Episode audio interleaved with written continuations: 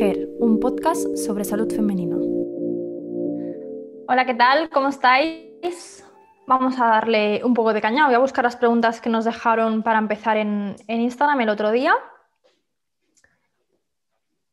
Vale, este directo lo hacíamos un poco también a raíz del podcast que hicimos eh, sobre salud femenina, de, hablando de la pastilla anticonceptiva, porque nos enviasteis un montón de, de dudas, ¿no? De, preguntando un poquito también, eh, bueno, vuestro caso particular, entonces dijimos, bueno, em, hablamos con Miriam y dijimos, oye, pues vamos a resolver un poco las, dudas y mira, si podemos esclarecer, un poquito eh, a las personas que nos preguntasteis, pues mejor que mejor. Así que vamos allá. A ver. Para efectos secundarios, aquí em, tenemos bastante preguntas de, de, efectos secundarios, ¿no? De si tenemos que tomar la pastilla sí o sí, eh, a lo mejor, por ejemplo, porque tenemos una endometriosis y nos la han, nos la han aconsejado, em, si se puede hacer algo no para reducir algunos efectos secundarios, como por ejemplo la, falta de, líbido. ¿Hay algún remedio natural o algún, o algún fármaco que nos pueda ayudar con esto, Miriam? Bueno, la, sexualidad eh, es multifactorial, ¿eh? pero sí que es cierto que los anticonceptivos pueden afectar a la pérdida del deseo sexual. Esto es mm, complicado, complicado revertir cuando realmente el anticonceptivo te genera esta pérdida de deseo sexual. Pero a través de, la, de otras, otras vías se puede trabajar también, ¿no? La sexualidad depende de muchas más cosas, no solamente de, las hormonas, sino también pues, de, de otros factores psicosocioculturales que se pueden trabajar a unas mujeres que realmente les afecta muchísimo y les determina muchísimo el deseo sexual y todo, y también eh, a algunas les genera depresión. No les ocurre a todas las mujeres, pero hay un porcentaje que sí que les ocurre esto, ¿no? Entonces, si no te queda más remedio que tomarla, eh, es complicado.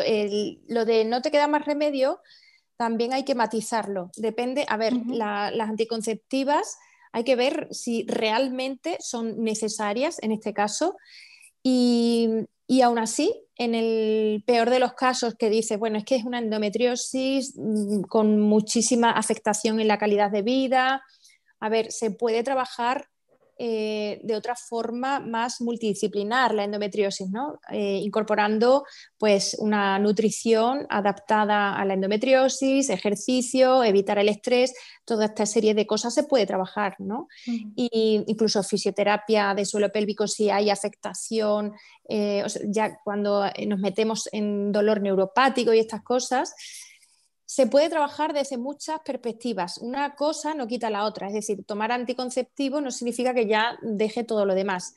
Y eh, muchas mujeres que vienen a la consulta que dicen, es que yo tengo endometriosis eh, y quiero desmedicalizarme. Se puede conseguir, em, siempre les digo, vamos a hacer un plan, ¿vale? Eh, yo normalmente lo que hago es tirar de gestágenos y elijo un gestágeno que es, para que entendáis, es una progesterona sintética, ¿vale? Ya con eso me quito los estrógenos. Primero empezamos en pauta continua y luego vamos acortando, es decir, primero pauta continua, si con eso estás bien, venga, pues ahora hacemos en pauta, por ejemplo, 21-7, 21 días lo tomo, 7 días descanso. Eh, si estás bien, si, si, empeoras, volvemos para atrás. Si estás bien, podemos probar en pauta 14-14. 14 días lo tomo, 14, días descanso. Es decir, se puede hacer un plan de desmedicalización progresiva, no se puede de un día para otro quitar ir valorando si, si, si, si, la, mm, si, controlamos los síntomas de la enfermedad, si controlamos Luego en la ecografía pues controlamos si, si crecen, no crecen los endometriomas y todo esto y se va individualizando. Esto no vale para todo el mundo igual. Hay mujeres que consiguen desmedicalizar bastante, incluso tengo algunas pacientes que están eh, que venían además con endometriosis bastante severa y han llegado a poner solamente progesterona natural micronizada 10 días antes de la regla y todo lo demás, claro, han hecho todo, todo lo demás muy bien, ¿no? Em, em, lo que pasa es que esto tiene que ser en un perfil de paciente que realmente em, tenga ganas de, responsabilizarse de, su, y de responsabilizarse de su salud. Es decir, eh, es que claro, esto depende mucho de la paciente, no, no es una pastillita que yo le mando, sino es que es un montón de cosas que ella puede mejorar y que se tiene y que lo tiene que hacer, si no es complicado, ¿no? Y, eh, en estos casos, pues sí, podemos eh, meter toda esta serie de autocuidados y podemos ir poco a poco desmedicalizando. Es decir, no siempre ya sí o sí de por vida tengo que estar así.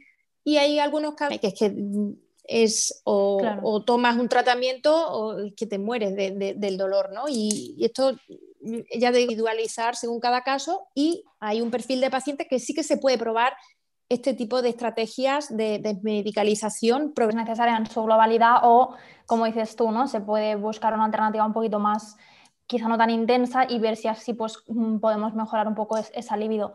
Porque la falta de libido, ¿qué, la provoca? ¿La combinación estrógeno-progesterona o solo el estrógeno o, no? Eh, no, hay, no, hay, mucho publicado sobre esto, pero bueno, yo la lógica que, le veo es la siguiente. Los estrógenos, cuando no tomamos anticonceptivos, tenemos eh, un movimiento de hormonas eh, y en nuestro cerebro esas hormonas también tienen su función, ¿vale? En, todos los sistemas del cuerpo y en el cerebro tienen su función.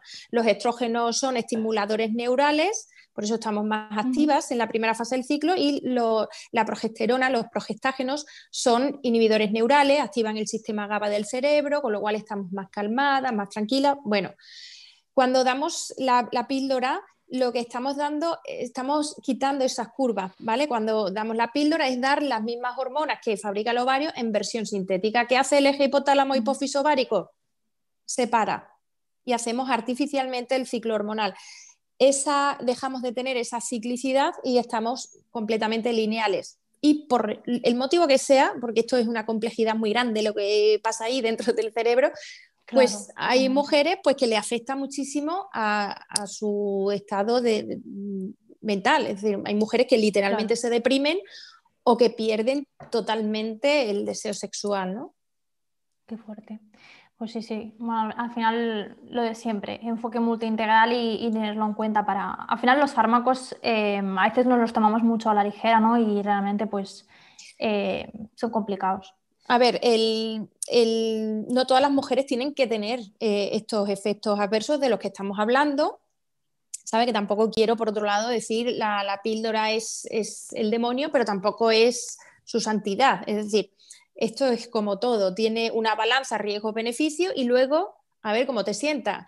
Que si a ti te compensa tu balanza riesgo-beneficio, obtienes mucho beneficio y, te compensa asumir esos riesgos, pues perfecto.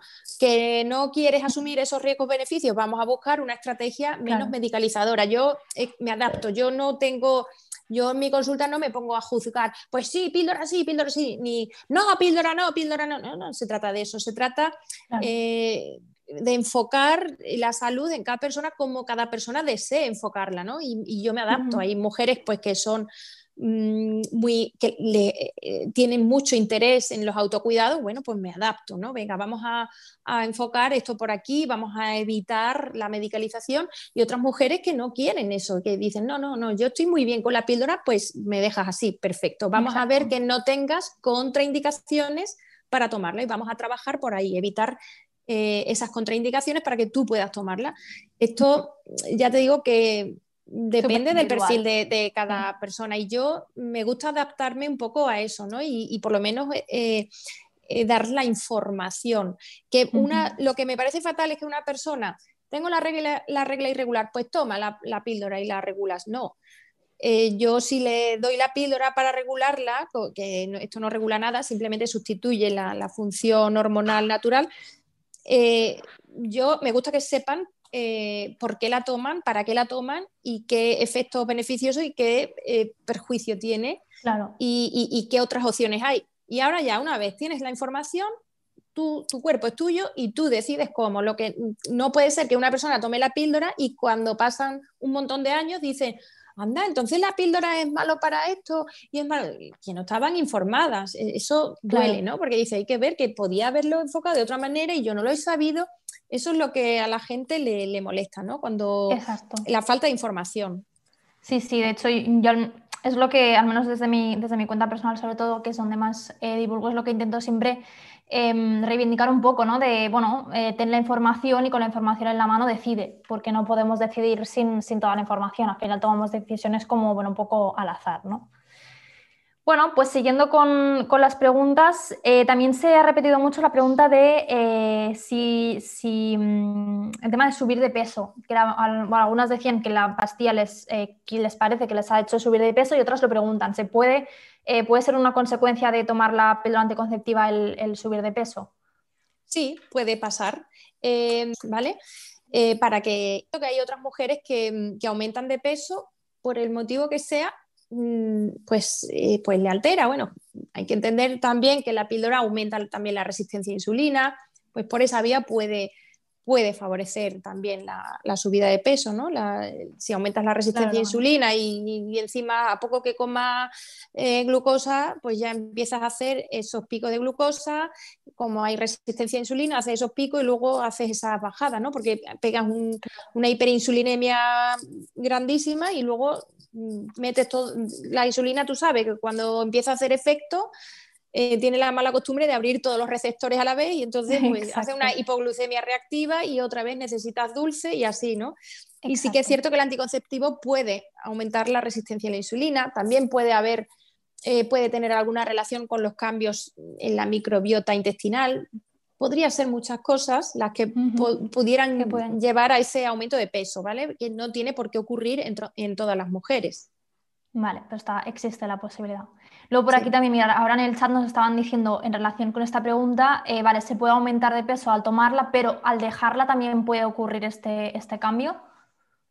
Al dejarla no tendría mucho sentido por el hecho de dejarla a no ser que estés con, a lo mejor alguna que tenga un gestágeno con un efecto grande al, eh, antimineralocorticoide, que, que, hace un efecto de evitar hincharse y tal, pero de todas formas, si al dejarla mm, te pones a engordar y tal, habría que ver que está fallando en tu sistema metabólico y hormonal, ¿no? Habría que evaluarlo, ¿no? Eh, no podría decirte el por qué te ha pasado esto, tendríamos que ver exactamente dónde, dónde está el punto, ¿no? Vale. Genial. Pues clarísimo. Vale, eh, aquí hay uno que ya hemos respondido. Mira, justo también nos preguntaban por la resistencia a la insulina y lo acabas de, decir. Eh, claro, mm, ahora con esto que has dicho de la resistencia a la insulina, ¿no? si, nos si estamos tomando una, una, píldora anticonceptiva porque tenemos un síndrome de ovario poliquístico eh, que, nos, em, que a lo mejor está muy relacionado ¿no? con la resistencia a la insulina y además estamos tomando una píldora que nos empeora todavía esto más, Claro, aquí, mm, ¿qué hacemos, no? Entra, también un poco, claro, entra también un poco lo que decías antes, ¿vale? La, opinión del paciente y decir, vale, ¿me quiero tomar yo un fármaco o no? Claro, si nos tomamos ese fármaco porque lo decidimos o porque nos lo han aconsejado, ¿hasta qué punto nos beneficia ese fármaco, no? Este tema es interesantísimo. A ver, el síndrome ovario poliquístico es muy complejo. Eh, eh, a ver, hay eh, una gran variabilidad de manifestación de una mujer a, otra, tanto a nivel cualitativo como cuantitativo, desde mujeres delgaditas que tienen simplemente reglas cada 40 días, ¿vale? y, que no tienen síntomas virilizantes ni nada, a mujeres con muchos síntomas virilizantes y que a lo mejor la regla les viene bien, o mujeres que lo tienen todo y dentro de cada cosa que se tiene, pues de más intensidad, de menos intensidad, es decir, es un espectro muy, muy amplio, ¿no? Pero lo que sí está claro que en el síndrome de ovario poliquístico, eh, todo aquello que aumente la resistencia periférica a la insulina empeora la, función del, ovario. Entonces, em, el, tema del, ovario poliquístico, si tomas anticonceptivo, si los tomaras, porque bueno, hay mujeres que dicen, mira, es que yo tengo, estoy tan acomplejada con la barba que me sale o con el acné que me sale, que, a mí me compensa tomarme los anticonceptivos y no verme esto, porque sí que es cierto que ciertos síntomas virilizantes, quitarlos solamente con autocuidado es complicado. es muy mm. complicado, ¿vale? Sobre todo el tema del, del vello y de la mm, alopecia es difícil quitarlo eh, solamente con buenos hábitos. Pero bueno, se puede también hacer algo intermedio, ¿no? Se puede, por ejemplo, hacer revertir un tiempo con anticonceptivos, mm, cuidar la resistencia a insulina y luego, una vez conseguidos los efectos, pues mantenerlos con los buenos hábitos. Porque eh, la, historia del hirsutismo, por ejemplo, es que una vez que el folículo pilosebáceo está activado, por mucho que quites resistencia a insulina, por mucho que te cuides, es difícil quitarlo. También es cierto que se puede eh, tirar pues, de, depilación láser y estas cosas que no a todo el mundo le va bien también. Hay que individualizar según cada caso. Entonces, em, lo que no se puede hacer es mm, tener síndrome de ovario poliquístico, tomar anticonceptivo y, encima eh, cuidarte mm, nada, es decir, eh, como comida basura, em, no, descanso bien, todo. Es que claro, la resistencia, tu regla las ves todos los meses, pero tu resistencia a insulina la, la vas aumentando. Y esa resistencia a insulina es lo que a largo plazo eh, eh, te empieza a dar todas esas enfermedades que le llamamos enfermedades silenciosas, porque cuando ya las tienes, ya la diabetes, hipertensión y todo, todo el tema cardiovascular. Claro, cuando somos jóvenes, pues no pensamos mucho en eso, ¿no? Pero claro, eh, tener diabetes con 50 años, tipo 2, que es porque te has cuidado muy poco toda tu vida, cuando la podías tener con 90 años, pues oye, mejor tenerla con 90 años, ¿no? Porque bueno, sí, que es cierto que la resistencia a insulina es con natural al, proceso de envejecimiento, vamos ganando resistencia a insulina con la edad, ¿no? Pero si metemos malos hábitos, pues en vez de tener diabetes con 80 años, pues lo vas a tener con 50, que te queda mucha vida por delante, ¿no? Y estas cosas no se presta mucha atención, ¿no? Porque dice, bueno, ya cuando tenga esa edad. Entonces, esto es bueno que se tenga en cuenta, ¿no? Oye, eh, tu salud no es lo que tienes ahora, sino también cuando tengas 50 años vas a ser joven también. Y si ya estás tocada, que si la pastillita para la tensión, la pastillita para la diabetes, tan joven, ¿sabes? Lo que pasa es que la gente piensa 50 años que no lo va a cumplir nunca, ¿no? Sí, sí, yo, de hecho esto es algo que intento rescatar mucho también porque, eh, ya lo digo, o sea, a veces la típica, la típica persona, ¿no? que a lo mejor tú te cuidas mucho y te encuentras una persona que no se cuida tanto y, te, siempre te dice la típica frase, no, de algo hay que morir. Y digo, bueno, pues que yo ya no me cuido para no morirme, yo sé que me voy a morir, pero me cuido para morirme muy tarde y muy sana. Con, buen, con buena calidad de vida. Claro. Sin, sin obsesionarse, o sea, que, eh, tampoco vamos a ser eh, ortodoxas y, ahora todo, todo va a ser la salud perfecta, hiper mega cuidados y esto no y esto tampoco vamos a estar así que no nos dé el aire, ¿no? Que sí que es cierto que de algo hay que morir, pero bueno, si, si podemos hacer unos buenos hábitos y, y, morirnos tarde con calidad de vida, sobre todo con calidad de vida, porque si yo tengo a los 50 años ya que si la diabetes, que si es que la calidad de vida que voy a tener, gran parte de mi vida va a ser Mm, fatal, ¿no? Y esto depende mucho de los hábitos, no es como la diabetes tipo 1, que es por una destrucción de las células del páncreas y es una enfermedad autoinmune, ¿no? Es que la tipo 2 es que te has cuidado mal, es que has hecho muy malos hábitos. Claro, tú metes anticonceptivo y encima malos hábitos, si tomas anticonceptivo, precisamente por eso, cuídate más para contrarrestar ¿no? toda, toda esa serie de historias. ¿no? Muchas mujeres hablan de eh, síndrome de ovario poliquístico pospíldora, pero ¿cómo que pospíldora? No, no. El, síndrome de ovario poliquístico es una condición que eh, hace que tu ovario vaya, digamos, eh, sea, trabaje de otra manera. Y ese ovario trabaja de otra manera, se desordena las hormonas porque cuando llega la, la, insulina a ese ovario es la que desordena todo. Entonces, todo aquello que te provoque hiperinsulinemia va a hacer que ese ovario trabaje mal, ¿vale? Eh, esto explicándolo así muy, muy básico. ¿Qué pasa? Que si tú has estado 20 años con la píldora mm, y la dejas y dices, uy, ahora tengo síndrome de ovario poliquístico. A ver, es que cuando la empezaste a tomar eras muy joven y no tenías todavía esa resistencia a la insulina que tienes ahora, 20 años después. No es que me la haya dado la píldora, no. Es que mm, la píldora simplemente me ha estado tapando esa evolución de, ¿sabes? El tema hormonal me lo tapa, pero el tema metabólico sigue ahí. Eso, y, va empeorando. Entonces no es que mm, me, la píldora me provoque el síndrome ovario poliquístico, no, es que es la que me ha destapado, una vez que lo he dejado, me ha destapado realmente mi desorden hormonal, que yo no veía porque estaba sustituyendo la función eh, de mi eje hipotálamo hipofiso ovárico con el anticonceptivo, ¿vale? Pero eso ya es algo que viene eh, que es tuyo, es decir, que tu ovario, en el momento que eh, las mujeres con síndrome de ovario poliquístico es un tipo de ovario que cuando supera cierto nivel, cada una tiene su umbral, cierto nivel de insulina, pues ya trabaja mal. Hay otras hay mujeres que necesitan mucha resistencia a insulina para que su ovario se desordene y otras que sin resistencia prácticamente ninguna, con la insulina normal que fabrica el cuerpo, se desordena, se desordena ¿vale? Hay muchos niveles y, cada cual tiene su mejor versión hormonal posible y, y, cuando cuidamos esa resistencia, pues podemos encontrar mujeres con su mejor versión hormonal posible, con regla cada eh, yo qué sé, cada 40 días y otras pues las conseguimos con pues cada 35 y otras, ¿sabes? Eh, mm, la cosa es, no es tan importante el, desorden que tú ves, sino qué, hay debajo de ese desorden, por qué se me desordena, por qué tengo la regla irregular, ¿no? ¿Qué es lo que puedo yo mejorar para que se regularice? Y poner el anticonceptivo es tratar lo que es el síntoma, la punta del iceberg, que para quien quiera hacerlo así, Perfecto, pero con más motivo eh, tienes que cuidar los hábitos porque están metiendo... Luego, una cosa que se sobrevalora, y esto eh, lo quiero explicar aquí, el tema de, anticonceptivo en el SOP, se le dice, hay mujeres que, dicen, no, es que me han dicho que es para protegerme de un cáncer de endometrio.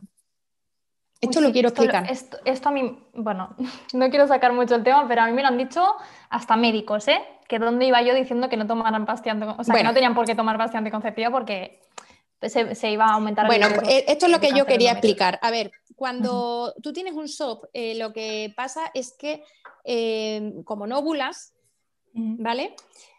Cuando no hay ovulación, el balance estrógeno-progesterona está más a favor de los estrógenos, ¿no? Entonces tienes más, en ese balance están más hacia los estrógenos, ¿vale? Los estrógenos en el endometrio lo que hacen es multiplicar las células eh, endometriales y, puede ser que, si tú tienes un endometrio demasiado gordo, demasiado tiempo, no lo descamas nunca y tal, pues tienes más riesgo de hiperplasia en un futuro, ¿vale? Sí, hasta ahí vale.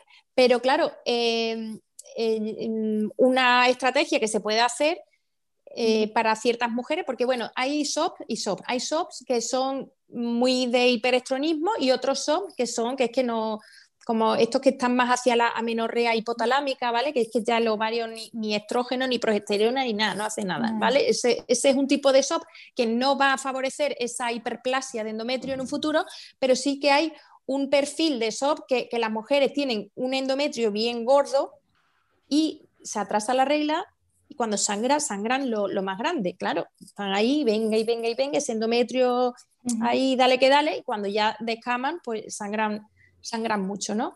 Entonces, en estas mujeres simplemente se puede hacer, eh, pues cada tres meses que se atrase la regla, pues oye, mira, cada tres meses ponte progesterona si no te ha bajado la regla. Si te baja, bueno, pues ya estás previniendo ese cáncer de endometrio, ¿vale? Podemos enfocarlo así. Podemos mejorar los, hábitos. Y bueno, el cáncer de endometrio eh, es una, cosa muy graciosa. Digo, hay que ver la medicina, cómo estudiamos las cosas tan separadas. Yo recuerdo en la, en la carrera que nos decían, tríada típica mujer con cáncer de endometrio hipertensión, obesidad, diabetes. Mujer hipertensa, obesa y con diabetes, más riesgo de cáncer de endometrio. ¿Vale? Lo pongo aquí. Hipertensión, obesidad y diabetes. ¿Vale? Para que no se me olvide. Ahí. Uy, se sale, sale al, revés, al revés. Bueno, yo, te veo bien, no sé si aquí ah, vale. bueno, ahora, siempre decíamos esta triada, pero si tú te fijas, esta triada, ¿de qué viene? todo viene de, la resistencia a la insulina. claro. Es decir, para tú llegar a esto, tienes que tener resistencia a insulina. ¿Y sabes por qué ocurre esto? Porque la propia insulina directamente en el, en el endometrio aumenta la producción de estrógenos. Y en la mama y en el endometrio. Aumenta la actividad de la aromatasa, la, la insulina genera, eh, esa es la interconexión de todos los, por ejemplo, los cánceres estrógeno dependientes, las enfermedades estrógeno dependientes. Todo lo que haga aumentar la insulina empeora una enfermedad estrógeno dependiente. Si yo tengo más resistencia periférica a la insulina, tengo que fabricar mucha más insulina para mm, vencer esa resistencia, pues eso es darle de comer a las enfermedades estrógeno dependientes. Por eso, cuando hacen un estudio, obesidad y cáncer de mama, bueno, pues más frecuente si hay obesidad, ¿no? ¿Por qué? porque hay más resistencia a la insulina. Entonces, eh, mm, ¿por qué? Porque la hiperinsulinemia en sí misma es un activador de la aromatasa que, te mueres. La aromatasa es la, enzima que transforma los andrógenos a estrógenos. Si tú tienes mucha expresión de aromatasa, vas a tener más hiperestronismo. Entonces, claro, estas mujeres realmente, eh, ¿por qué tienen esa tríada? Es que eso nunca nos lo han dicho en la carrera. ¿Por qué esta tríada se relaciona con él? Yo es que nunca se me ocurrió eso y cuando ya veo la relación entre la insulina, que la insulina directamente en el endometrio aumenta la actividad de la aromatasa, aumenta la producción local en el endometrio y en la mama. Eh, aumenta la, producción de estrógenos a nivel local. Claro, esta mujer que tiene todo esto, fíjate la resistencia a la insulina que tiene. Fíjate la cantidad de, eh, de, insulina ahí en su endometrio estimulándolo. Localmente eh, tiene un efecto proliferativo directo en el endometrio Claro. Entonces, esto es lo importante. O sea, ya no es solo que tengamos que descamar el endometrio, sino evitar la hiperinsulinemia, evitar ese, síndrome metabólico que me va a hacer que estimule más a la y te baja la regla cuando la terminas, significa que lo que te está pasando es que tú no fabricas progesterona suficiente. La progesterona es la que evita que se ponga gordo el endometrio, la que cuida el endometrio, lo deja fijo y quieto por si hay embarazo. Si no hay embarazo, baja la progesterona, nos baja la regla. ¿Vale? Entonces yo pongo progesterona, si tú tienes endometrio, cuando quite la progesterona, me baja progesterona, me baja la regla. Y si no me baja la regla, oye, es que entonces no produzco, no es que no produzca progesterona, es que tampoco produzco estrógenos, que son los que engordan el endometrio. Claro, genial. Pues mira, ya, ya, hemos resuelto también una de las dudas que nos preguntaban sobre el, tema del, cáncer de, endometrio. Luego por aquí también ahora en el chat nos estaban preguntando si la, un poco en relación a los cánceres que estamos hablando, que la píldora también se dice que aumenta el, riesgo de cáncer de mama, que vendría a ser un poco también eh, un poco lo que estábamos hablando, ¿no? Esto hasta qué punto es cierto y hasta qué punto también depende de esta resistencia a la insulina. Pues mira, eh, en esto hay disparidad en los estudios eh, se dice que no, que no aumenta el riesgo de cáncer de mama.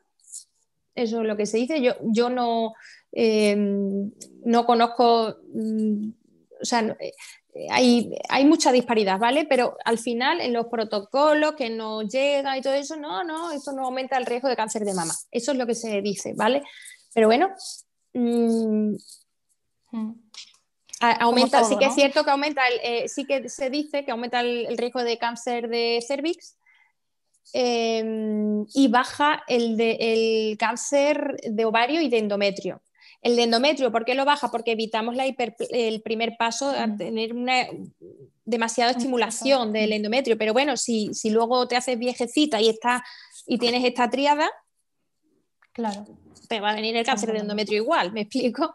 Entonces, em, el, de eh, ovario disminuye porque, bueno, el, ovario está totalmente en reposo y por lo que se ve, pues tiene ese efecto beneficioso en el ovario, ¿vale? Baja el riesgo, el riesgo de cáncer de ovario, baja el riesgo del endometrio, aumenta el de cervix, el de mama no se sabe, em, se dice que no, pero bueno, eh, también es cierto que mm, quién financia estos tipos de estudios, Ahí lo dejo. Las farmacéuticas.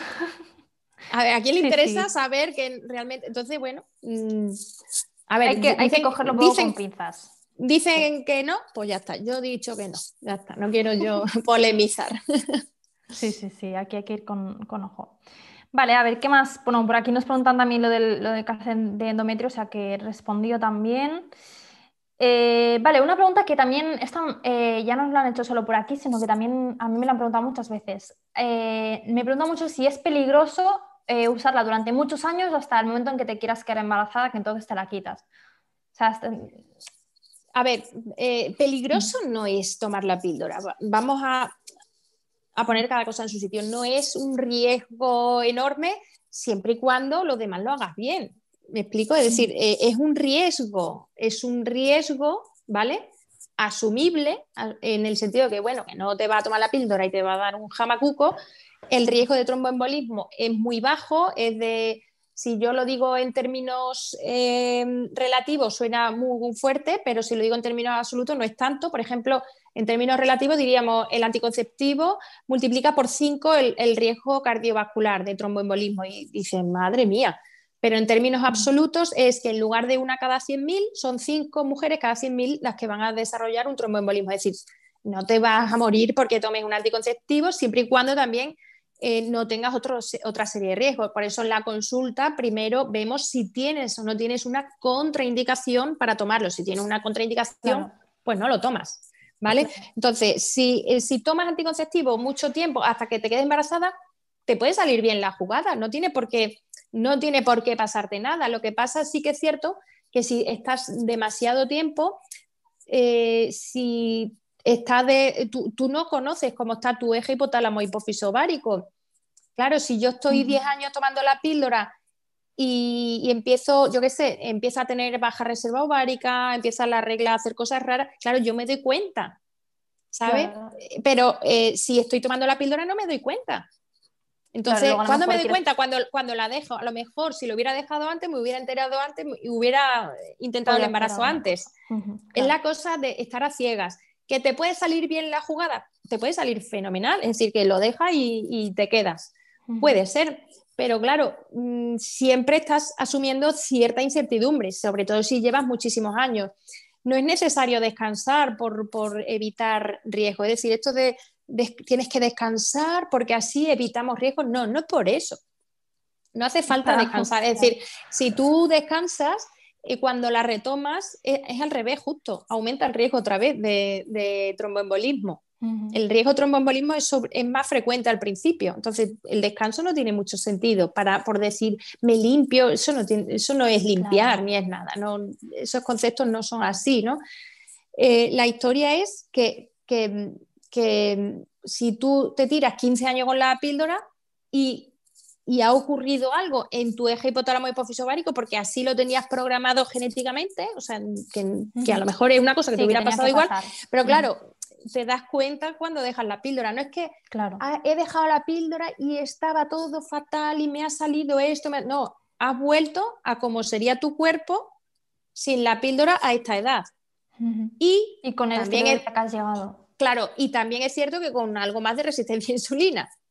También. Con lo que yo, porque la resistencia a insulina eh, sí que afecta mucho en el SOP, pero una mujer sin SOP, de, alguna manera también, si tú tienes resistencia a insulina, sí que puede influenciar, teniendo en cuenta que la, insulina es un activador de aromatasas y, una, y aumenta la producción de andrógenos tanto de las glándulas adrenales como en el ovario. Es que la función hormonal de la insulina mm, es poco, se habla poco de ella. La insulina no solo mete la glucosa dentro de la célula, tiene un montón de, funciones, ¿no? Y en ese... sí, sí. De hecho, mm. porque el, cuando eh, nos estresamos mucho, si tenemos cualquier enfermedad estrógeno dependiente o cualquier problema estrógeno dependiente, como por ejemplo el síndrome premenstrual, endometriosis, ¿por qué empeoran tanto con el estrés? Pues porque el estrés eh, genera aumento de cortisol. Ya el cortisol eh, en el eje hipotálamo hipófiso ovárico eh, hace cierta alteración, ¿vale? disminuye los pulsos de la GNRH. Cuando ese eje hipotálamo hipófiso ovárico se queda tocado, lo primero que hacemos es bajar la producción de progesterona. Porque la progesterona, yo le digo la hormona tonta, porque la progesterona solo se fabrica en el ovario y tienes que formar un buen cuerpo lúteo para que fabriques la suficiente para contrarrestar a los estrógenos de la primera fase del ciclo. Sin embargo, eh, si el ovario funciona medio regular, los estrógenos los fabrica fácil, no, no necesita de la ovulación y eso. Entonces, por eso cuando el ovario queda tocado, lo primero que hacemos es irnos a un hiperestronismo, porque en el balance estrógeno-progesterona vamos a estar más a favor de, los estrógenos. Si se toca mucho ese eje hasta el punto que el ovario no trabaja, pues no tiene ni estrógeno ni progesterona, ¿vale? Pero si simplemente le das así un toque, lo primero que hace es bajar la producción de progesterona y el balance está a favor de, los estrógenos. Entonces, cuando tú eh, tienes estrés, aumenta el cortisol y ya generas esto, ¿no? Pero es que el propio estrés eh, también hace que el cortisol Em, meta mucha glucosa en la sangre para la huida, ¿no? Y después, ¿qué viene? Pues la insulina. Es decir, el estrés al final nos mete insulina en el cuerpo y el estrés mantenido además genera resistencia a insulina. Al final el estrés eh, genera insulina y esa insulina esa, esa, insulina me va a activar las aromatasas, por lo tanto voy a tener mayor producción de estrógenos. las aromatasas aumentan la producción de estrógenos. Entonces, otra vez volvemos a, lo de siempre, ¿no? Entonces, yo si estoy con la, con la píldora, pues yo no me doy cuenta de todas estas cosas que ocurren en, en, el cuerpo, ¿no? Cuando deje la píldora, pues entonces ya me doy cuenta de todas las cosas. No es que la píldora te haya provocado esas cosas, sino que te las ha estado tapando. Y cuando, y también en ese tiempo has ido ganando también resistencia a insulina, con lo cual eh, todo eso eh, se acentúa todavía más. Pero no es que la píldora directamente me haya provocado tal. Normalmente cuando tú la dejas, vuelve tu eje hipotálamo hipófiso ovárico a su ser estás con más resistencia a insulina, pero bueno, puedes cuidar los hábitos y volver para atrás. Es decir, que no es que ya la píldora me haya fastidiado mi sistema hormonal para siempre. Si pensáramos así, vamos, que no te puedes comer mm, cualquier comida basura un día porque es que te va a dar un jamacuco. A ver, si comes todos los días comida basura, y tu alimentación es esa, pues mal. Pero si una época has comido mal, pues luego, oye, pues ahora me cuido y revierto todo, toda esa resistencia a insulina que he generado, ¿no? Pues con el anticonceptivo igual. O sea, tampoco vamos a, rasgarnos las vestiduras con esto, ¿no? Mm. Y, sobre todo, mm, también eh, decir que, bueno, que hay mujeres que tienen eh, que se cuidan mucho, que, que tienen una conciencia de autocuidados muy grande. Y oye, que si una época tienes que tomar el anticonceptivo por el motivo que sea, que tampoco, tampoco pasa nada. Es decir, el otro día vino una, paciente a la consulta que hace yoga, se cuida un montón y estaba pasando una racha de dolores menstruales, que se levantaba a las 5 de la madrugada, y, tenía que hacer yoga durante dos horas para que se le pase el dolor. Bueno, que luego le venía bien el yoga, dice, pero es que, es que a las 5 de la madrugada haciendo yoga, dice, es que yo no puedo vivir así, es que, que me voy a volver loca. Bueno, tómatelo un tiempo, tampoco mm, pasa nada, todo lo demás lo, hazlo bien y, descansa un tiempo, ya lo dejas más adelante, vuelve a, vemos qué pasa, en fin, hay que ser un poco más amable con, con, nosotras mismas, que tampoco tenemos que exigirnos perfección absoluta en todo y, y si me da por desmedicalizarme ya no puedo tomar ningún medicamento nunca en mi vida, bueno, a lo mejor un tiempo lo tomas cuidas bien los hábitos y, luego a lo mejor pues pasa un tiempo y lo dejas y, vemos cómo, cómo, podemos ir orientando ¿no? las cosas. Genial. Y luego también en el, tema este de dejar la, anticonceptiva, ¿no? Claro, aquí, por aquí nos preguntaban eh, cuánto tiempo eh, se necesita para que se regule un poco el ciclo de nuevo, se normalice y por aquí también nos habían dicho, eh, bueno, sí, que como mm, es normal si tarda tres meses en bajarte la, regla y, y qué puede, puede pasar, ¿no? Bueno, cuando dejas el anticonceptivo, simplemente el ovario dice, uh, ya no está esto que yo, que yo tenía que fabricar, pues ahora me toca. Ahora tengo que trabajar. Entonces, eh, tu eje se despierta y vuelve a su ser. Normalmente, esto de que se habla de síndrome pospíldora, eso, eso normalmente no es, no es que haya un síndrome, a ver, no es que haya un síndrome pospíldora, es que has estado tapando una cosa que ahora la has destapado. Algo que ya estaba, ¿no? Y sumarle la resistencia a la insulina esa que hemos comentado. Y, exactamente, y sí que puede haber detrás también un poco de que, que, oye, que ha favorecido resistencia a insulina durante mucho tiempo, no solo la píldora, sino más cosas, ¿no? Que pueden haber pasado en ese tiempo. Es decir, tú lo que has estado sin información. Entonces, síndrome post-píldora, a mí me cuesta hablar, de, decir síndrome post-píldora. Oye, hay más cosas ahí, ¿no? Tu eje, pues vuelve, es cuando eh, tú lo dejas y despiertas tu eje nuevamente y, a ver qué pasa. Entonces, eh, normalmente se restablece todo a como, como corresponda a esa etapa de tu vida, que si se despierta todo bien, perfecto. Pero si pasa más de tres meses sin normalizarse, habrá que investigar qué está pasando. Pero no creo que sea tan directamente por el anticonceptivo, sino por algo que, ya arrastra, de atrás y que no, hemos podido verlo antes, porque no estábamos a ciegas, ¿no? Claro. Luego por aquí también hay una pregunta que eh, también la veo muy interesante, que nos dicen, ¿cómo funciona exactamente el sangrado por deprivación? Es decir, si no ovulamos, ¿no? Porque, ¿Para qué se prepara la matriz? ¿Por qué sangramos? Mira, cuando una, no tomamos anticonceptivo, eh, tenemos dos fases, que ya lo he dicho antes, en el ciclo. Una eh, de la, desde que baja la regla hasta la ovulación y de la ovulación hasta la siguiente regla. En el medio tenemos la ovulación, ¿vale? Entonces, en la primera fase del ciclo, hasta la ovulación, los estrógenos engruesan el endometrio, que es la capa esta más, más interna del útero, ¿vale? Em, una vez grueso de, la ovulación en adelante, la progesterona lo que hace es evitar que se multipliquen las células endometriales, es decir, eh, tiene un efecto anti, antiproliferativo en el endometrio, por eso hablamos de la hiperplasia endometrio, por las mujeres estas que no les baja la regla, pero que están ahí sin progesterona, no, no tienen ese efecto antimultiplicativo en el endometrio, ¿no? Entonces, Claro. Lo que, por eso te decía yo que podemos resolverlo poniendo progesterona cada, cada tres meses, por ejemplo. ¿no? Bueno, segunda fase del ciclo, la progesterona tiene un efecto antimultiplicativo y, de, y el otro efecto es dejar quieto el endometrio, es como cuidarlo, ¿no? Por si hay un embarazo, pues que caiga ahí y que esté todo bien, ¿no? ¿No hay embarazo? Pues la progesterona cae y la caída de progesterona produce la descamación del endometrio, ¿vale? Bueno, cuando tú tomas la píldora, tomas los dos a la vez. Bueno, en la, en la clásica toman los dos a la vez. Luego, si quieres, hablamos de la otra. Eh, tomas, da igual que sea oral, que en parche, que en anillo, lo que estamos dando al cuerpo son estrógenos sintéticos y progesterona sintética, los dos juntos, ¿vale? Un progestágeno y, el estrógeno, los dos a la vez. No, no hacemos esas dos curvas, ¿vale? De primero estrógeno y luego progesterona.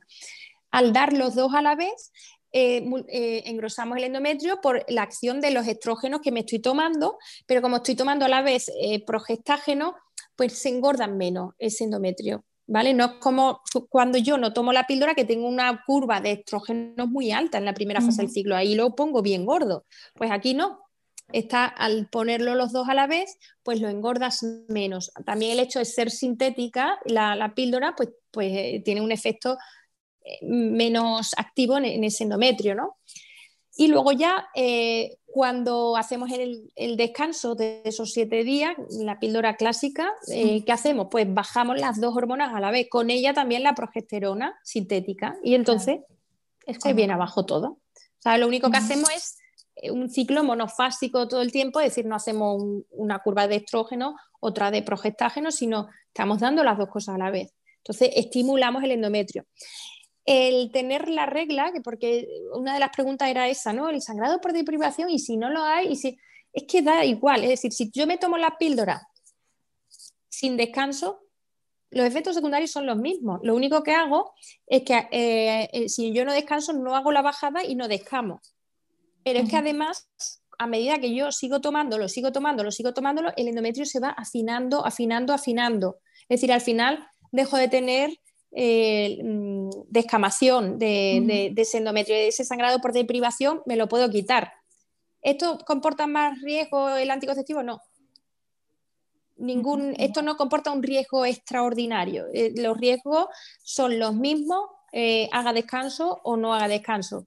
Y esto es bueno para mujeres, por ejemplo, con endometriosis. Oye, si le quitas el sangradito, pues mucho mejor, ¿vale? Cuanto más quieto esté el endometrio y más lineal esté todo, mucho mejor. Entonces, el descanso, mm, tú descamas esto, pero si no haces descanso, no descamas, pero no, no te creas que eso sigue engordando, no, es que se va afinando. Con el tiempo se atrofia ese endometrio y no habría problemas de hiperplasia en un futuro por el hecho de no hacer los descansos con el anticonceptivo, ¿vale?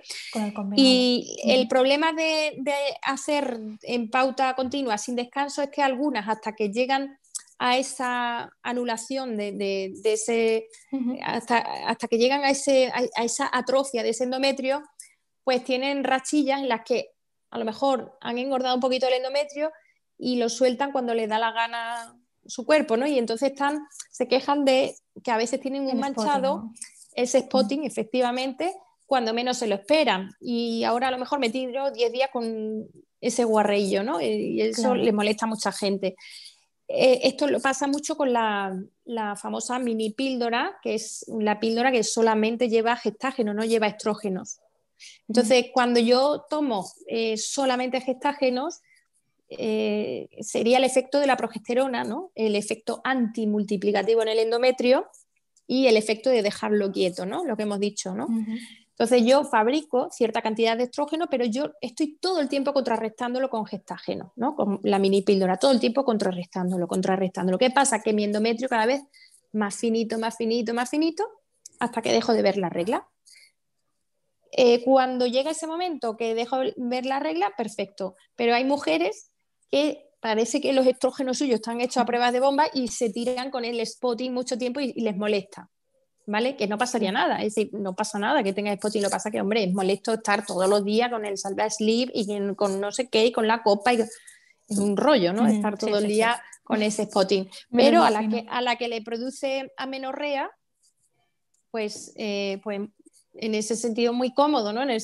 porque, oye, ya que me estoy tomando esto, si me quito ese sangrado por deprivación, más cómodo, ¿no? Que, tener un sangrado que no es que no es la regla, es, es, lo que tú has hecho con tus hormonas sintéticas, pero si ya he perdido la regla, he perdido mi ciclicidad con hormonas sintéticas, pues mejor perder también ese sangrado que nos inventamos, ¿no? Con, con, la, con la píldora. Claro, que al menos no, tenemos por qué aguantar los efectos ¿no? si tampoco nos va a beneficiar en, nada. Luego también nos preguntaban eh, si, por ejemplo, el, anillo sería mm, quizá mejor que la píldora o exactamente igual. Bueno, un poquito mejor, un poquito mejor eh, porque no hace lo que llamamos primer paso hepático pero quitando eso es, prácticamente igual. De hecho, tú puedes ver la ficha técnica y, tiene los mismos efectos adversos. la, cosa que varía es que eh, es, el mismo mecanismo, ¿vale? Lo que estamos haciendo es poner eh, que pase a la sangre estrógeno y gestágeno sintéticos para que eh, el ovario deje de ovular, deje de trabajar. Me da lo mismo que venga de, una píldora que la absorbo a través del tubo digestivo y pasa a la sangre, o ponerlo en la vagina y pasa a la sangre. Se absorbe a través de la pared vaginal y pasa a la sangre. Me da lo mismo una vía que otra. El mecanismo es el mismo. Lo que pasa que sí que es cierto que cuando yo no lo tomo vía oral y lo pongo vaginal, metabólicamente mm, no hacemos primer paso hepático. Bueno, pues algún pequeño beneficio. Y a nivel de fertilidad también nos, nos han preguntado mucho si afecta la fertilidad, si luego puede dificultar que te quedes embarazada. Em, un poquito sí que lo has explicado, ¿no? Por lo de lo que has dicho, a, lo mejor... Técnicamente no, no baja la fertilidad, técnicamente, ¿vale? Lo único, vuelvo a repetir, si yo no sé cómo es mi patrón de sangrado, no me puedo alarmar, o sea, porque mi regla es artificial durante todos esos años. Entonces, ahora que retrasa tanto la gente la fertilidad, si yo retraso la fertilidad por encima de los 35 años, que ya en sí mismo por edad puede ser que, empiece a bajar mi reserva ovárica y tenga cualquier problema de fertilidad, claro, si yo estoy con anticonceptivos todo ese tiempo hasta ese momento, a lo mejor es que yo en esa etapa de mi vida estaba programado ya genéticamente que mi eje hipotálamo hipófisis ovárico fuera de otra manera.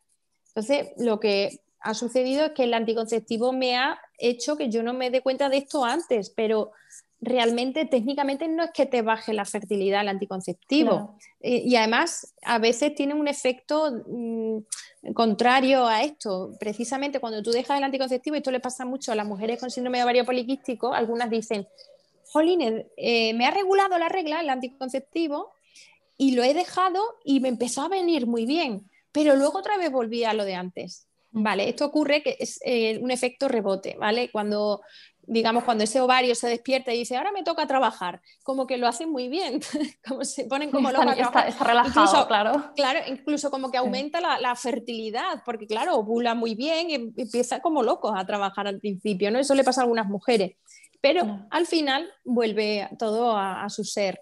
Entonces, incluso sí que es cierto que algunas mujeres habréis oído, uy, es que fue dejar el anticonceptivo y quedarme embarazada, o dejé el anticonceptivo y la regla fenomenal, pero luego ya otra vez, no, es que luego ya vuelves a lo, a lo que es tu, tu, ciclo de verdad. Claro, claro, claro. Pues un poco al, a, a, lo natural, digamos, ¿no? Vale, estaba leyendo por aquí a ver alguna cosita más. Bueno, muchas de ellas las hemos respondido, no leyendo la pregunta como tal, pero las he ido explicando. O sea que, mm, si veis que alguna pregunta no, la hemos leído, eh, escucharos bien el, eh, todo porque sí que lo hemos ido explicando. Eh, a ver, ¿qué más tenemos por aquí? Luego, también, por aquí nos preguntan, ¿podemos dejar la píldora directamente simplemente no tomándola más o tenemos que, consultar antes con el ginecólogo? A ver, primero, ¿por qué estás tomando la píldora? Si, a ver, el caso más drástico que dice, Jolín, espérate, a ver si la vas a dejar y te va, pues puede ser, por ejemplo, una endometriosis de las severas, ¿no?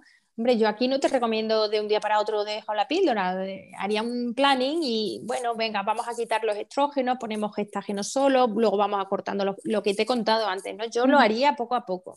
Si, tú, si tú tienes endometriosis y quieres desmedicalizarte, vale, vamos a intentarlo, pero no vamos a hacer el indio, ¿no? De un día para otro, ahora dejo todo y aquí apelo a aguantar lo que me echen, ¿no? Entonces, primero, ¿por qué estás tomando la píldora? Si es por anticoncepción, déjala cuando te dé la gana, no te, tiene que decir nadie cuando la tienes que dejar. Y si eh, la tomaba por síndrome de ovario poliquístico, déjala igualmente y a ver qué pasa. Si, si la cosa no, no vuelve, si no está normal, pues vamos a ver qué pasa, ¿no? Simplemente al dejarlo vas a saber qué hay. Y, si la regla está rara y tiene historia, bueno, vamos a estudiar qué está pasando para que tú tengas la regla así, si no lo has estudiado antes, ¿no? Entonces, lo puedes dejar cuando te dé la gana y ojo con las que tienen endometriosis que, vale, lo pueden hacer también, como poder, cada cual puede hacer lo que le dé la gana, pero, pero que para evitar esa, esa pues eso, que se ponga la cosa otra vez eh, muy mal, porque oye, que, se pasa mal, ¿no? Cuando... Y luego si la tomabas simplemente por dismenorrea, por dolor de la regla, si lo quieres dejar, yo te recomendaría que em, primero eh, cojas un momento exquisito de tu vida, que tengas, que no estés estresada, que duermas bien, que, te, que comas sano, todo eso, y cuando está todo eso bien, que tengas un peso adecuado, que tengas, en fin, si todos los hábitos esos están bien, pues ese es el momento de, dejarlo y lo dejas cuando te dé la gana. Pero claro, si ya tenía, si lo tomabas por dismenorrea y, y ahora lo dejas y los hábitos no son muy, muy allá, pues probablemente vas a volver a tener esa dismenorrea, ¿no? Exacto. Exacto. Y luego también en el momento en que, en que la dejamos, que por aquí nos preguntan mucho, que cuando la dejamos, ¿qué síntomas nos pueden aparecer? ¿no? Tenemos eh, probablemente pues, aparición de acné o aparición eh, quizá un poquito de más grasa al nivel de la cara, del pelo, todo esto, ¿qué, más nos puede, nos puede pasar que luego en principio debería regularse o no? A ver, vuelvo a repetir, eh, va a salir lo que, lo que es tu cuerpo.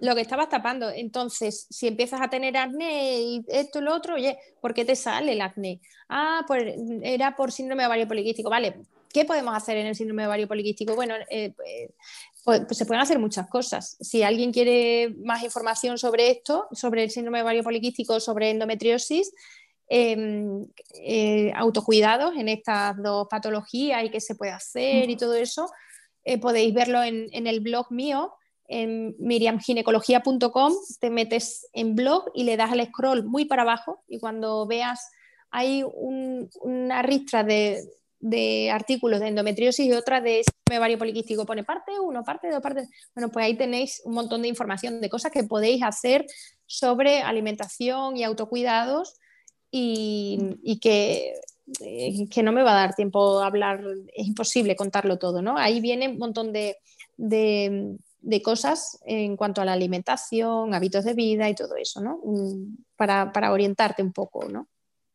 Genial, pues lo leeremos, porque esto es muy importante. Bueno, y también tenéis, un momentito, estos dos libritos, para, uno para el SOP y otro eh, la endometriosis, son muy sencillos, son de estos que se leen en, una horita, eh, por si os gusta más en papel. ¿Vale? Y por supuesto hablemos de vaginas, ¿eh? que siempre este es el, este nuevo. Aquí, ese es el estrella. No, pero ahí va a salir otro nuevo ahora, ¿eh?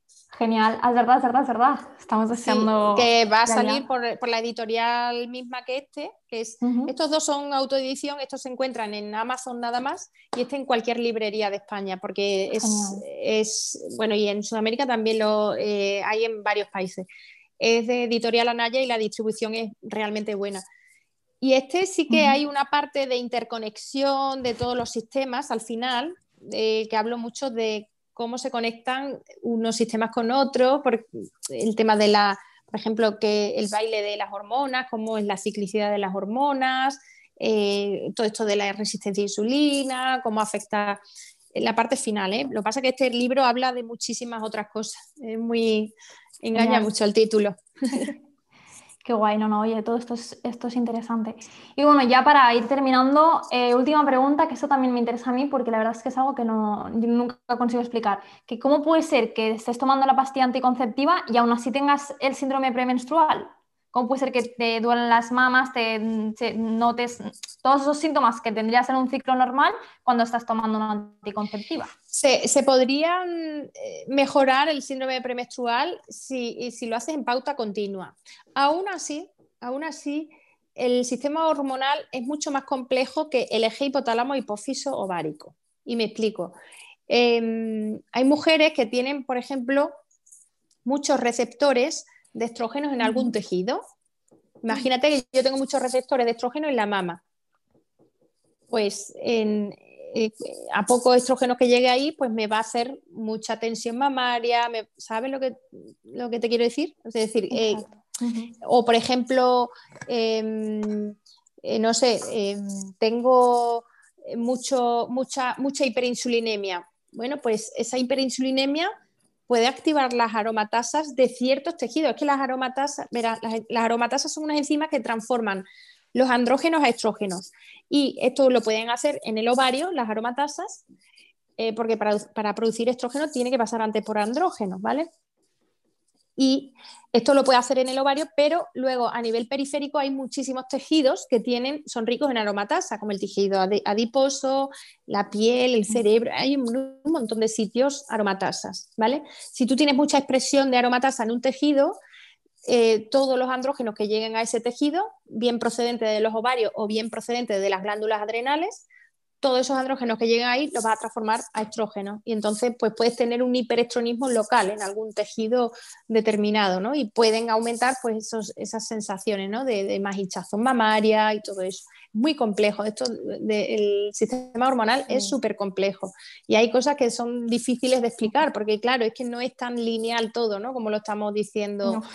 Madre mía. Yo cuando me lo tuve que estudiar en la carrera ya, ya, ya me agobié lo mío. Pues hay uno, un vídeo en el YouTube, a ver si te lo paso, que subí, que la gente dice, madre mía, qué bien me he enterado, qué bien, e-, ese, sobre hormonas. Madre mía, si en la carrera me, hubieran dado esto, que se titula, eh, creo que se titula Hiperestronismo y ahora qué. Espérate, te lo digo con... Espérate, a ver si es el título. nos lo apuntaremos. Es que hiperes... Y es que ahí hablo de, cómo se van produciendo las hormonas, pero que lo vas viviendo, porque te metes dentro de... Y luego cómo es esa producción periférica, hiperestronismo. ¿Y ahora qué? A ver si, a ver si me aparece. Vamos a ver.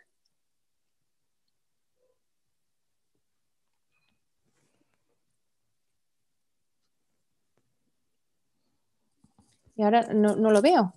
Es que creo que, lo, que era ese título. En el YouTube lo tengo, ¿eh? En tu YouTube. Bueno, si no, yo me perderé por ahí mirando cosas y lo de tarde. Y si no, te lo paso para que se lo. Se lo, lo colgamos. O hiperestrogenismo. A ver. En el YouTube mío tengo, ya te digo, hay un vídeo. Míralo, aquí. Es mm, hiperestrogenismo. No, es que se puede decir de las dos formas. Aquí puse hiperestrogenismo, coma, ¿y ahora qué? Eh, y ahora qué en interrogación, ¿vale? Y, sale, son 41 minutos y ahí te puedo decir que, te puedes, te puede coger una idea de las hormonas en condiciones, porque es súper complejo. Y ahí explico cosas como, por ejemplo, eh, muchas mujeres me dicen, pero vamos a ver, si estoy en perimenopausia, si estoy llegando a la menopausia, que se supone que estoy bajando los estrógenos porque tengo síntomas de hiperestronismo. O si estoy en la menopausia, ¿por qué, eh, o sea, ¿por qué puedo tener un cáncer de mama estrógeno dependiente? Si se supone que ya no fabrico estrógeno. Pues esa pregunta es súper interesante, lo entiendes cuando ves ese, ese vídeo. Genial. Mira, por aquí tenemos una chica que nos lo ha enviado por el chat, o sea que muchas gracias. Vale, pues mira, os dejo también el, Instagram de Miriam en el chat, por si no la seguís, eh, que, lo, que, lo, podéis hacer. Ella divulga por, Instagram, eh, también por TikTok y no sé si se ha enviado. Y por Facebook. Sí, sí que se ha enviado. Exacto, y por, y por Facebook y así pues bueno, os podéis ir enterando de todos los libros, de todos eh, los TikToks que se hace, que vamos, eh, eso, es, esto es, eso es información divertida que, que, la estás mirando, estás aprendiendo y no te enteras. O sea que es súper, súper recomendable, ya, ya sabéis, eh, seguidla. Y también que he visto las preguntas que hemos contestado de aquí, tanto de aquí del chat como eh, de las que nos dejasteis en, en, Instagram, muchas de ellas son o porque ya las contestamos en el podcast que hicimos, que lo tenéis en Spotify, lo tenéis en Apple Podcasts, en iBooks. Eh, y también nos habéis preguntado por el acné, de eso también tenéis un podcast eh, que colgamos la semana pasada, donde ahí tenéis esa, esa duda solucionada, ¿vale? Entonces, si veis que eso no nos hemos contestado, pues escuchar un poco el podcast, volver a repasar este vídeo si habéis entrado tarde eh, que estará colgado tanto en Instagram como en YouTube. Y, nada, y cualquier duda, pues hacernosla llegar y tarde o temprano pues podemos volver a repetir, podemos volver a hacer otro podcast, que madre mía, yo de verdad Miriam, cada vez que hablo contigo es que aprendo un montón, o sea que para mí un placer enorme. A mí me encanta porque esto de explicar cosas, de hecho me dedico a una parte importante de mi trabajo de dedicarme a la divulgación, porque bueno, yo siempre creo que salud y educación sexual, o sea, dentro de la sexualidad eh, eh, salud y educación tienen que ir muy juntas. O sea, si tú no tienes educación sexual, no vas a tener salud sexual. En, todo el ámbito de lo que es la sexualidad humana, me refiero, ¿vale? Es decir, la, eh, si tú no conoces, si no te conoces, si no sabes cómo funcionan las cosas en tu cuerpo, no vas a tener la misma salud que si tú tomas las riendas y te conoces y te cuidas y sabes qué es lo que te viene bien, qué es lo que te viene mal. Entonces, esto de la divulgación, pues para mí es súper importante combinarlo con, mi profesión. De hecho, cuando viene mucha gente a la consulta y tal, dice, Jolín, que, bien me lo has explicado, ¿no? Porque mm, creo que es muy importante eso. Más que acertar en, el tratamiento perfecto y eso, saber, no el tratamiento perfecto, sino todos los tratamientos que hay, qué opciones hay.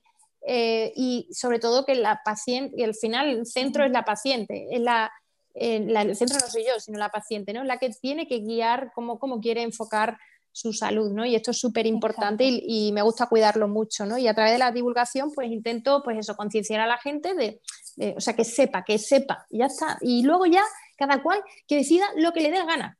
O sea, es que yo ahí juicio cero. Esto de estas guerras que nos montamos, porque qué barbaridad, los anticonceptivos con lo malos que son o con lo buenos que son, o con, ni bueno ni malo, si es, lo que es. Y ahora ya cada cual, pues que sea dueña de su cuerpo y que decida cómo quiere orientar su salud. Y tan respetable es quien es más, le gusta más ir, ir por una onda más medicalizadora como la que quiere justamente todo lo contrario. No es mejor una que otra. Eh, bueno, técnicamente y es más ideal cuanto menos medicalizada esté la vida. No vamos a decir que no. Evidentemente, para la salud es mucho mejor lo menos medicalizado, ¿no? Pero que es respetable el, que una persona lo quiera orientar de una forma o de otra y ahí no, no nos podemos meter, ¿no? Y perder tiempo en, en discusiones, ¿no? El otro día colgué algo de y dije, mencioné algo de los anticonceptivos y como que se enfadaron algunas, ¿no? Como que, ¿cómo que? Mm. Ah, anticonceptivos hormonales, no me lo puedo creer que, creer que puedas decir esto. Bueno, yo digo lo que me da la gana y, creo que hablo con personas maduras y, con, y somos personas adultas y podemos hacer una, una relación la relación esta médico-paciente más horizontal, no, no esa verticalidad, ¿no? Y, en esa horizontalidad, pues, pues, oye, vamos a ver cómo quieres que orientemos las cosas, ¿no? Pero no vamos a discutir de esto sí o esto no, no, vamos a ver qué es lo que quiere cada cual y cómo, cómo gestionamos la salud de cada cual, ¿no? Totalmente, y muy de acuerdo contigo. De hecho, el otro día eh, también hice unas stories hablando de esto, porque al final yo creo que es, lo que dices tú, el paciente tiene que decidir, sobre todo con información, y lo que no puede ser es que no tenga un paciente a consulta. Claro, y no, tú vas a hacer, en mi caso, ¿no? Que hago, que soy nutricionista, eh, no, tú vas a hacer esta dieta de esta forma porque lo digo yo. Bueno, y si el paciente no quiere, y si prefiere hacerlo de otra forma, pues oye, explicarle, mira, esto es lo que te puede ir mejor, pero también tienes estas otras opciones y que decidan. Y al final, claro, pues, a lo mejor esta opción paciente. no es tan buena como esta para esto, pero a lo mejor para ti es más cómodo y bueno, quieres meter un poquito la pata aquí, bueno, es que ya te digo Claro. que cada cual sus pecaditos, cada cual tiene sus pecados y sus cosas y ya está, que no, perfectos no podemos ser todo el rato, ¿no? Y, Así y- y quiénes somos para juzgar a nadie, ¿no? Si lo que se trata es de ayudar a las personas y que cada cual pueda servirse a sí misma de su propio entendimiento, ¿no? Y no sin juzgar al otro lo que haga el otro. Eh, tú tienes que saber qué es lo que quieres hacer tú y, y tienes que saber sobre todo qué quieres. Porque eso, Exacto. eso sí que, eso sí que a mí eh, me parece muy importante. Cuando alguien mm, viene a la consulta, yo quiero saber que tú qué quieres, a qué vienes. ¿Qué es lo que quieres? Exacto. ¿Quieres que, que yo eh, mm, te informe de todo? ¿Quieres que lo, que lo, lo enfoquemos más así, más así? ¿A qué vienes? ¿no?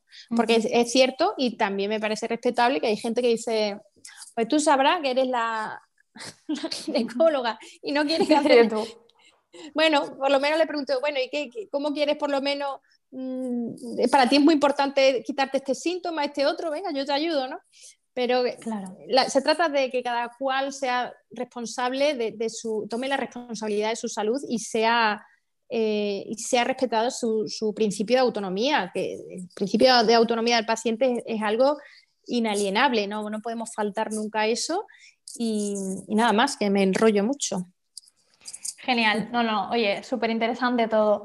Pues nada, eh, lo dejaremos aquí, que ya hemos estado un buen ratito. Recordad lo dicho, eh, podéis seguir a Miriam en, en sus canales de divulgación, os he dejado de Instagram eh, en el chat. Recordad también que tenéis disponible su blog, que si me lo dices, lo apunto también por el chat. Habías dicho que Pues era es, bueno, mi página web es www.miriamginecología.com. Miriam con I latina las dos y Miriam se escribe con M, la primera y la última también, eh, igual con M. Es que hay gente que pone Vale. Miriam terminado en N de nariz, no.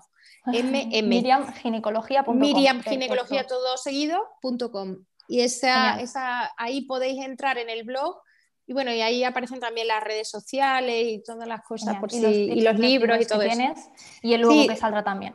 Sí, y bueno, hay otro libro que eh, nunca hablo de él, pero para por si a alguien le interesa por aquí, este. Bueno, está este, pero este es, eh, lo- este- no soy yo la autora, soy coautora para mujeres que han perdido a su bebé eh, en cualquier momento del embarazo, ¿vale? Es muy, mm, eh, se descarga gratuito en internet y está editado por el Servicio Extremeño de Salud. Es- lo escribimos hace unos años, que a veces sale este tema y dicen, es que no hay protocolo en los hospitales. Y digo, oye, perdona, en Extremadura sí lo tenemos. Y fui coautora junto con Pedro Santos y, y Ana Yáñez. Y bueno, y aquí hablamos de todo, de todo el, el proceso del duelo y eso para ayudar a, la- a las mujeres que, y a las familias de las mujeres y también a, a gente que quiera ayudar a algún familiar que ha, ha tenido una pérdida de, de su bebé en el embarazo. Genial. ¿Cómo es el título? Casi lo, por si lo leído al Atención, revés. esto es, es eh, eh, Atención en- profesional, a la atención pérdida. profesional a la pérdida y el duelo durante la maternidad. Vale, genial. Esto se descarga por internet, gratuito, igual que este, pero este, eh, este lo hay también, hay otro muy parecido por- a través del Ministerio, Estrategia, de- Estrategia de, atención al parto, normal en- normal. En el Servicio el- Extremeño de Salud. Sí, estos dos son, soy coautora de, de ellos, no soy autora, sino coautora, y, y son, bueno, pues más temas que por- para quien le, le interese este, este tipo de temas, que estos se descargan en, en internet, ¿vale? Genial. Pues nada, Miriam, muchísimas gracias por toda la información, por todo este rato. Eh, ya lo sabes, yo soy fan tuya, yo creo que toda la gente que nos ha escuchado hoy también y los que han escuchado el podcast también. Y nada, esperamos eh, verte por aquí pues muy pronto. Y a los que nos estáis escuchando, pues recordad eh, que nos podéis seguir en Twitch, nos podéis seguir en, en YouTube y la semana que viene vamos a tener también un directo hablando sobre, bueno, preguntas y respuestas sobre acné, o sea que las- también las preguntas que nos estabais haciendo hoy sobre el acné, pues la semana que viene las resolvemos. Y nada, Miriam, lo he dicho, muchísimas gracias. y nos Gracias, vemos en la- en la próxima. gracias, un placer. GER, un podcast sobre salud femenina.